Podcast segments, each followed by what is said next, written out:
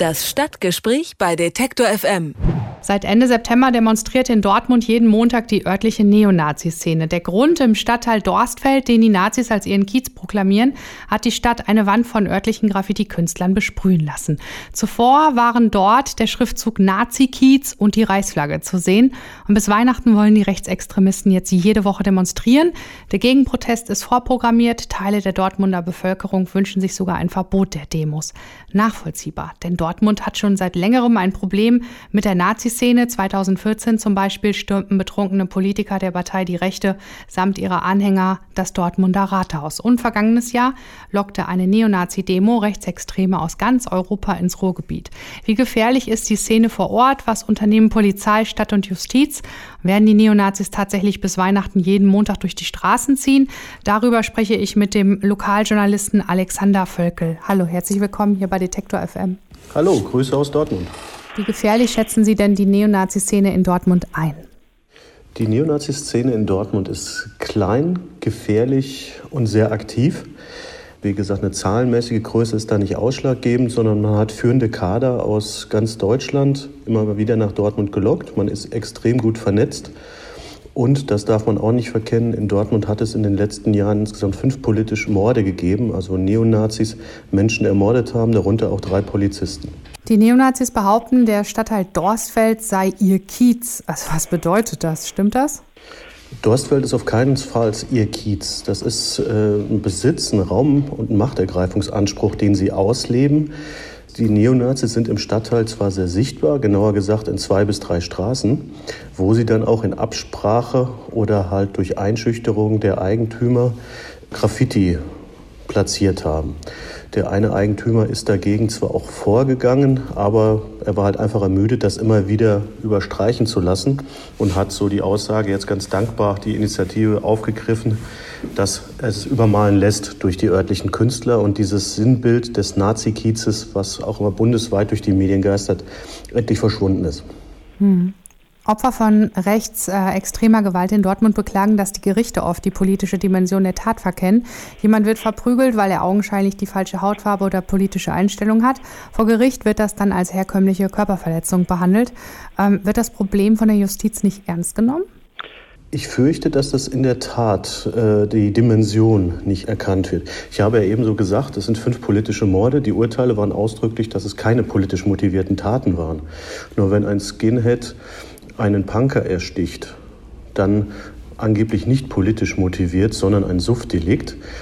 Nach seiner Haftstrafe kommt er raus und wenige Wochen später tritt er einen Türken auf dem Weihnachtsmarkt zusammen und verletzt ihn schwer, wo man auch sagen kann, offensichtlich auch nur wieder Zufall. Diese Taten werden dann von der Naziszene gefeiert. Auch die Morde an den Polizisten wurden von der Szene gefeiert. Der Neonazi hat sich, hat drei Beamte erschossen, dann sich selbst und das wurde dann als 3 zu 1 für Deutschland gefeiert auf Plakaten und Aufklebern. Die Polizei erkennt das, die Gerichte vollziehen das aber noch nicht nach, dass man das, diese Wirkung, die das auf einen Stadtteil haben kann, auf eine Stadt haben kann, diese Einschüchterungsstrategien, das wird noch nicht ausreichend nachvollzogen. Also die Staatsanwaltschaft ist weiter, die Polizei ist da weiter, nur die Gerichte bisher mal noch nicht. Und dazu passt dann auch, dass die Parole nie wieder Israel auf Demos skandiert werden darf, oder? Das Oberverwaltungsgericht in Münster hat gestern geurteilt. Das ist in der Tat wieder so ein ziemlich bedauerliches Urteil. Es ist ein Eilsacheverfahren gewesen, sodass die dann alte Urteile zugrunde legen. Nur man muss sich halt einfach nochmal, das ist die Strategie der Polizei, auch altbekannte Parolen nochmal in den aktuellen Kontext setzen. Was bedeutet das in der Gemengelage? Wie spielt das zusammen? Wie passt das zu anderen Äußerungen, anderen Straftaten, die begangen wird? Das heißt also, wenn man das gesamt betrachtet sieht, zeichnet sich ein Bild ab und das ist, dass die Partei, die Rechte, klar antisemitisch ist, sodass man natürlich auch diese Parole nie wieder Israel, die isoliert betrachtet keine Volksverhetzung darstellt, aber natürlich sich nicht gegen den Staat Israel, sondern auch gegen die in Deutschland lebenden Juden richtet. Das ist an vielen anderen Stellen deutlich. Unter anderem läuft gerade ein Verfahren äh, wegen der Parole, wer Deutschland liebt, ist Antisemit. Allerdings ist hier auch das Landgericht äh, seit Monaten in der Prüfung, ob sie überhaupt das Verfahren eröffnet und hat mir gestern auf Nachfrage mitgeteilt, dass sie dieses Jahr darüber noch nicht mal mehr entscheiden wird. Also auch diese Frage wird dann vor Gericht weiter offen bleiben. Teile der Bevölkerung wünschen sich, dass die Stadt die Nazi-Demos nicht mehr genehmigt. Wie realistisch ist das und was ist davon zu halten? Also wünschen würde ich mir das auch. Ähm, es gibt eine Online-Petition, wo jetzt rund 22.000 Menschen unterschrieben haben. Allerdings äh, funktioniert das so nicht. Also weder die Stadt noch die Polizei kann eine solche Demo verbieten und das auch aus gutem Grund, weil beides sind keine Genehmigungsbehörden. Das Versammlungsrecht funktioniert halt andersrum.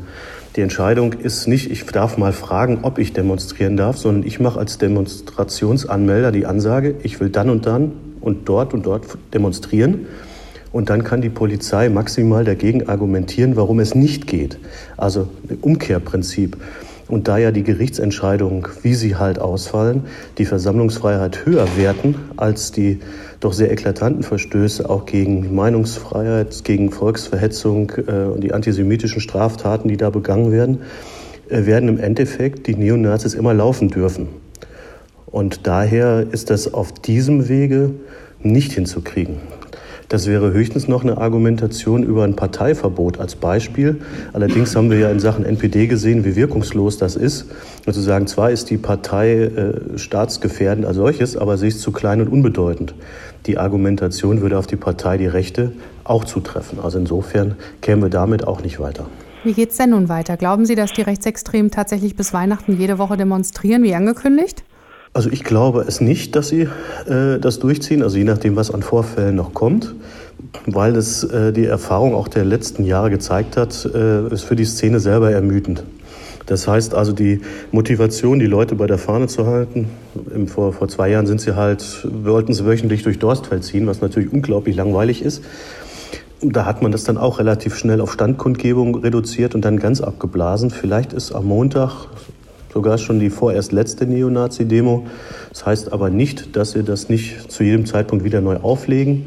Was ich positiv finde, ist, dass die, dass die Bevölkerung mittlerweile sehr deutlich sagt, dass sie den Kaffee auf hat.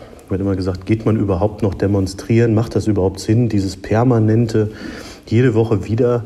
Die Bereitschaft hat gerade nach Halle nochmal deutlich zugenommen und wir hatten direkt nach Halle 2000 Teilnehmer, die gegen die 80 Neonazis demonstriert haben. In dieser Woche war es eine kleinere Aktion, das aber auch schon annähernd vierstellig war. Und ich gehe auch davon aus, dass am kommenden Montag, da sind ja auch die Ferien in Nordrhein-Westfalen zu Ende, dass es dann auch noch mal eine größere Zahl geben wird, die da aktiv ein Zeichen setzen wird. Über die Neonazi-Szene in Dortmund habe ich mit Alexander Völkel von den Nordstadtbloggern gesprochen. Vielen lieben Dank für diese äh, sehr detaillierten Einblicke. Gerne. Gruß zurück. Das Stadtgespräch bei Detektor FM.